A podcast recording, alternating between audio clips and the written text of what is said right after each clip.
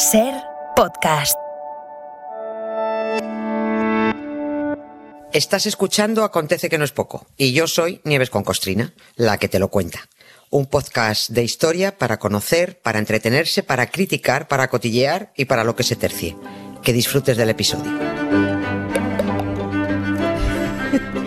Hola Nieves, buenas tardes. Buenas tardes. ¿Cómo estás? hola. ¿Qué tal? Muy bien, muy bien. Aquí, Estoy muy bien. Empezando semana. Oye, eh, ya, ya, ya hacía tiempo, demasiado tiempo, de hecho, que no se llamaba este Acontece que no es poco, uno de los personajes más relevantes de toda la historia, que es Napoleón. Que por tener tiene hasta el nombre de un coñac, no sé si lo sabes, o da, o da nombre a un coñac. Sí, da nombre a un coñac, sí, lo he visto alguna- y muy caro, además, Muy por caro, cierto, muy caro, muy caro, sí, muy sí, caro. creo que sí. Bueno, pues hoy no hablamos de cosas caras ni de lujos, sino de los últimos años de su vida que transcurrieron en la isla de Santa Elena y no precisamente a cuerpo de rey ni de emperador, como era su caso. Ni mucho menos, ni mucho menos. Eh, fíjate que cuando Napoleón eh, aceptó por fin que ya no podía seguir dando la turra al mundo, que ya, ya tuvo que entender que se acabó, que ya no había de dónde rascar más, cuando aceptó su definitiva rendición, echó las cuentas de la lechera, el hombre, ¿no? Pensó él que, bueno, digo, lo, que me quede de vida, pues creo yo que permaneceré súper vigilado, pero viviendo confortablemente y respetado, hombre, porque al fin y al cabo fue el amo de Europa, ¿no? Fue un gran estratega y, y un jefe de Estado. Que menos que atenderlo de acuerdo a su dignidad imperial y, y, hombre, además estaba ya, estaba un poco malito, ¿no? Por eso, tras su definitiva derrota en Waterloo, tras su abdicación y su renuncia a todo, cuando los británicos se lo llevaron a, a Inglaterra, Napoleón pensó que el- bueno, pues que lo alojarían en alguna cómoda finca de la campiña inglesa, ¿no? Mm. Para tenerlo controladito, cerca, ¿no? no contaba él con que más que un retiro dorado le estaba esperando un retiro lejano, en una isla, Mm. sí, pero no en la británica, ¿no? Le dijeron los britis, te vamos a mandar a una isla muy chula, de donde no vas a salir en los días de tu vida, pesado, ¿no? Nos engañaste una vez, pero no nos vas a engañar una segunda. y así fue como el 17 de octubre de 1815 Napoleón desembarcó en la isla de Santa Elena, en mitad del Atlántico, allá donde da la vuelta al aire, y a 2.000 kilómetros de la costa africana. Es una isla que el navegante mm, también británico James Cook, cuando hizo una parada técnica en ella al volver de sus viajes a lo largo y ancho del mundo, dijo esta isla no es más que un montón confuso de peñascos bordeados por acantilados. Qué hermosa Dijo descripción, ¿verdad? Sí, No, está- muy, muy- muy hermosa, pero salió pitando sí, de allí. no me extraña. Sí, sí. Y cierto, porque cuando Napo vio aquellos acantilados que rodeaban Santa Elena, es que no se lo podía creer. Y encima un viento, y un frío, una humedad. Y la casa, uy, la casa donde le instalaron, si hasta las ratas se metían a dormir en su sombrero, ¿no? Allí lo dejaron los británicos diciéndole, y ahora vas y te escapas otra vez, ¿eh? La que nos hiciste en la isla de Elba, no nos la vas a volver a hacer, solisto. Quiero irme de aquí.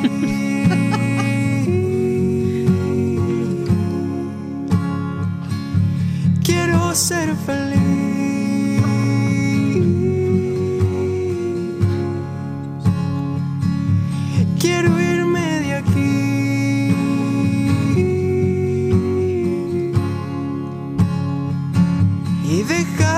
Sufrir.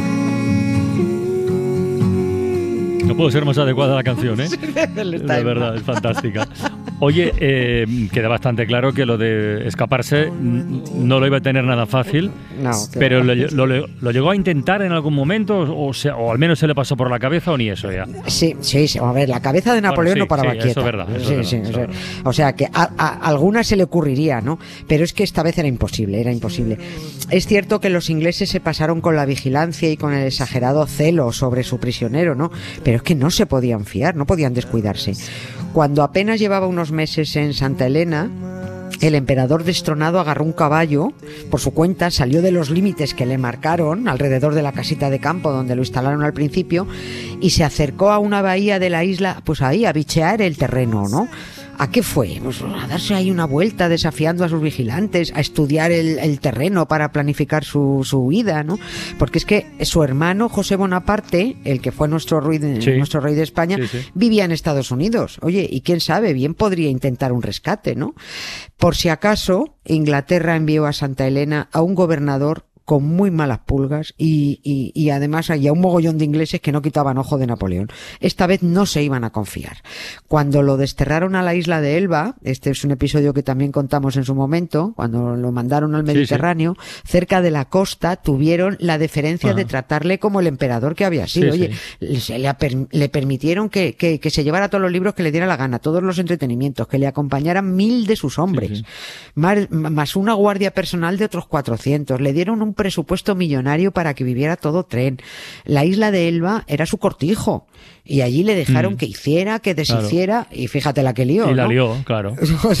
en cuanto se descuidaron, organizó la operación que se llamó así el vuelo del águila y se piró, ¿no? Pues esta vez no, esta vez no iba a ser una simple deportación, esta vez iba a ser una absoluta incomunicación. ¿Y esta vez quién le acompañó, Santa Elena?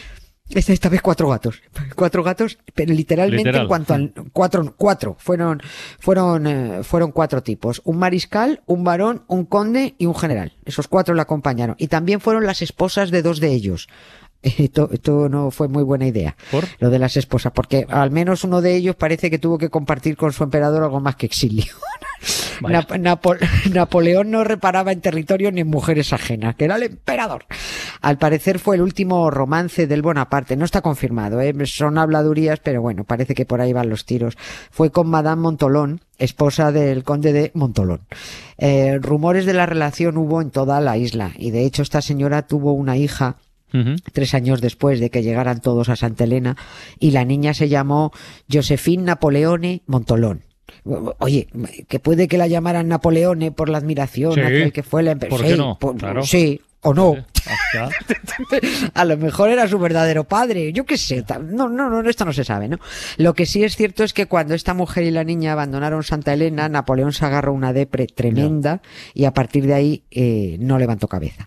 La salud ya fue en picado y el ánimo estaba por los suelos porque es que la esperanza que tenía eh, en un indulto o en un permiso para irse a América eh, se- no llegaba. América. Y sí, se quería, me dijo, bueno, me voy lejos, ¿no? Me voy lejos. Y también es cierto que el gobernador al que los británicos encajaron en Santa Elena para que vigilara a Napoleón fue con un objetivo. O sea, hacerle la vida imposible. Lo que fuera, ¿no? Con tal de fastidiarle. Los británicos dijeron, a ver, ¿quién es el oficial más vengativo y con más mala leche que tenemos en, en Reino Unido? Y dijo alguien, Sir Hudson Lowe. Dice, pero es un mediocre y es muy mal militar y, y mal tipo. No importa.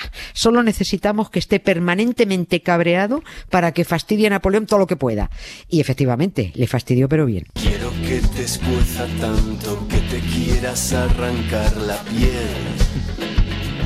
Que la herida nunca cierre y que la sal te ayude a comprender.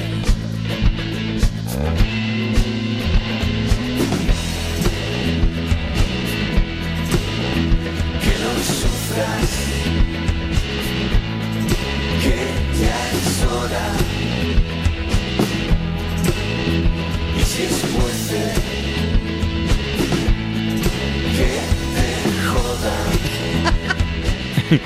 A ver, para que nos entendamos. eh, además de tener que lidiar con, ¿cómo se llamaba este? Con el, con el gobernador, El- con el, el Hudson Lowe. el Hudson Lowe este, además de tener que lidiar con, el, con este tipo, eh, ¿cómo era un día normal en la vida de Napoleón en, en Santa Elena? ¿Qué hacía? ¿Qué podía hacer? ¿Qué le dejaban hacer? Se aburría como una ostra. Leer, bueno, escribir. algo. Leer y escribir sí le dejaban. Bueno, Sí, pero te tirar cinco años allí, así, y en fin, ¿no? Tertuliar sobre literatura, reunirse con los suyos, contar batallitas, salir a dar vueltas por la isla.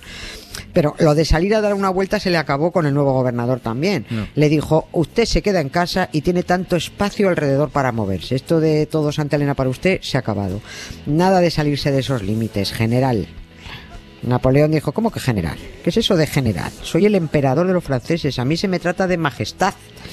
Y dijo el Sir Hudson un mojón imperial para ti, ¿no? Nada de majestad. A usted se le trata de general y va que chuta. Como mucho, lo podemos llamar, doña, a mí llamadme doña Elena, que decía ella, ¿no? Al parecer el gobernador ejerció un descarado abuso de autoridad sobre Napoleón porque le tenía un odio visceral. Lo, consideraba, consideraba a Napoleón responsable de la muerte de 15.000 soldados británicos en Waterloo. Bueno, fue, fue, un sí, un poco fue así, ¿no? de- Claro. Sí, sí, fue así, pues que fue la última que lió, ¿no? Y por eso el, el gobernador fue implacable en el acoso. En cuanto ponía el pie fuera de casa, tenía Napoleón varios guardias pegados a él. Eh, también rebajó el presupuesto para la manutención de, de, Napoleón y sus colegas a la mitad. Nada de lujos, nada de comilonas, nada. La casa donde le instalaron estaba llena de humedades. En el sitio donde estaba, eh, el viento arreaba de, todas partes. Llovía constantemente. O sea que además del, del, gobernador, que se la tenía jurada, menuda diferencia con el clima mediterráneo de la isla de Elba. Eso, eso también. Claro, eh, que anda que no se acordó de su paraíso mediterráneo, debió acordarse, ¿no? Mm. Si se hubiese estado quietecito, ¿no? A los hombres que acompañaban a Napoleón también les hizo la vida imposible el gobernador con constantes amenazas. Si pillo a alguno perjañando alguna huida de Napoleón, lo condeno a muerte, ¿eh? O si decían o hacían algo contra el gobernador, a quien fuera, mm, lo enviaría al cabo de Buena Esperanza, a la punta de abajo de África, y dijo, y no salir de ahí. Que tampoco está mal mandarte al cabo de Buena Esperanza, ¿eh? Ahí ya, dice, ahí donde se acaba el mundo, pues ahí os vais, ¿no? Napoleón llegó a decirles a sus hombres, mirad, vosotros que podéis iros de Santa Elena, esto es insufrible. Napoleón dijo de él, mm, que no era su carcelero, de este hombre, del Low, dijo, es mi verdugo, ¿no? Corremos, es cierto que corremos el riesgo de que nos dé pena Napoleón por sus últimos hmm. cinco años de vida de encierro, pero es que, a ver, antes él puso el mundo boca abajo. Sí, sí, totalmente. le estaban dando de su propia medicina. Eh, el gobernador buscaba doblegarlo, humillarlo, ¿no? Ahí se juntaron dos canallas, pero por primera vez Napoleón estaba en desventaja. Oye, Nieves, has dicho antes que, que, que su hermano, el hermano de Napoleón, José Bonaparte, que vivía en Estados Unidos, que ya sé que queda lejos, como Japón, pero nunca intentó nunca intentó ayudarle, intentar montar alguna operación de rescate o no, aquí, aquí ya cada uno iba a lo suyo, cada uno. A ver, José Bonaparte se instaló en su casoplón de Nueva Jersey a cuerpo de rey, con todo lo que se había llevado de, España, ¿no? Eh, y, se rodeó de intelectuales, porque él era un intelectual, es que él era un tipo muy, muy, un tipo muy brillante, ¿no? Tenía muy buenos amigos en, en la política allí estadounidense, entre la aristocracia de allí este fue el, que mejor se lo montó al, final de todo, ¿no? Bastante mal las había pasado en España por culpa de su hermano, que fue el que se empeñó en nombrarlo rey de un país que no lo quería, como para correr el riesgo ahora de que le trincaran los británicos por intentar rescatar al hermanito, ¿no? Anda, anda que se los apañara, ni movió un dedo, ¿no? Napoleón sí se planteó en un principio mm, haber huido a Estados Unidos de Strangis justo tras la derrota en, Waterloo, pero era tan orgulloso que dijo que su dignidad, que su dignidad imperial pues hombre, le impedía huir y encima tener que salir disfrazado, ¿no? Además pensó que más pronto que tarde le permitirían exiliarse en América, porque allí no, no, allí, ¿qué iba a hacer? No, no, podía hacer nada, ¿no? Pero dijeron, no, no, de eso nada. Napoleón tenía peligro aunque lo llevaran a lo más profundo de la selva del Amazonas, ni a Japón, que está muy lejos, también de, ahí era capaz de hacer algo, ¿no? Donde estuviera tenía que estar cercado y vigilado las 24 horas del día. En Santa Elena Napoleón echó de menos no haber muerto en algún campo de batalla, con un, poco de épica, ¿no? Y, esquivando balas, no las putadas del gobernador, ¿no? Él dijo, cada día que pasa es solo una victoria sobre el tiempo, sobre nada más. Creo que voy a dormirme hoy será un día horrible porque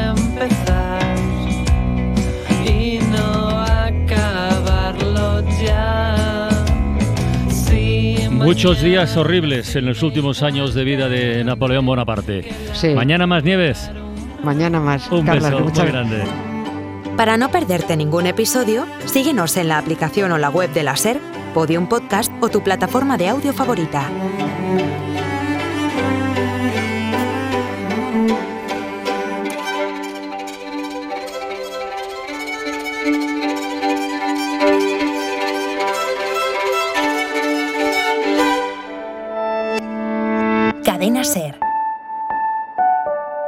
La radio.